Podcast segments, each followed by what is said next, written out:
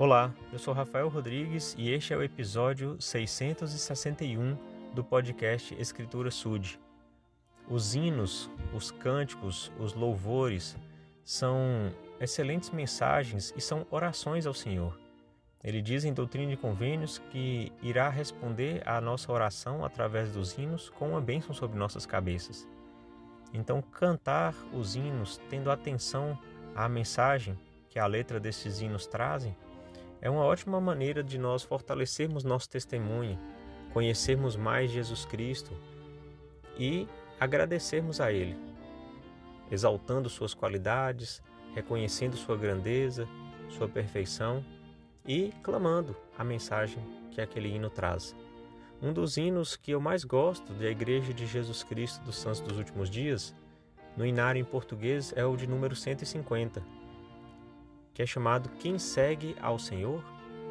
Essa pergunta ela é feita muitas vezes durante o, o hino, a letra, e traz realmente essa, este questionamento.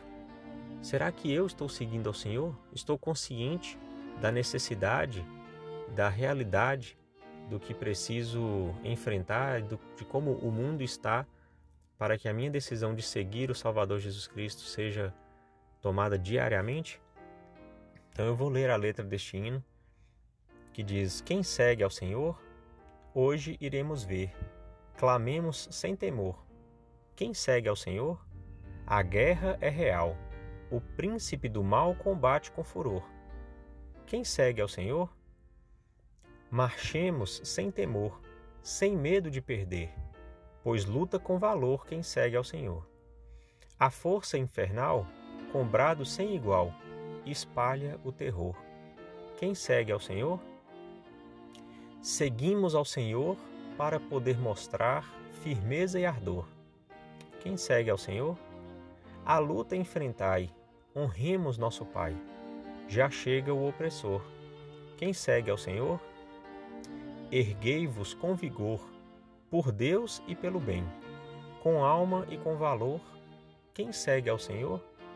Soldados içarão de Deus o pavilhão, clamando com fervor: Quem segue ao Senhor?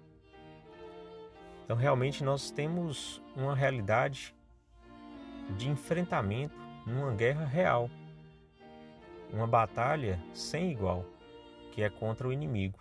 O inimigo da verdade, o inimigo da retidão, o inimigo da dignidade, da nossa, eh, do nosso acesso às bênçãos de Deus e se nós cedermos a este inimigo, que é invisível, mas que tem um poder real e que realmente influencia nas, na nossa vida, se nós deixarmos, né? se nós permitirmos, ele vai nos induzir ao pecado, ao erro, à maldade. Então, se nós entendermos que essa guerra existe, que precisa ser vivida da melhor maneira, né? nós estando do lado dos soldados do Senhor, lutando com alma e com vigor, sempre nos perguntando: estou seguindo ao Senhor? Estou marchando sem temor? Tenho, tenho minha alma com valor? Então, todas essas é, indagações precisam ser ponderadas e se há alguma coisa que eu preciso melhorar, corrigir, é, ajustar, para que eu possa estar cada vez mais qualificado a ser chamado um discípulo de Jesus Cristo, ser chamado um cristão, que eu faça essas mudanças.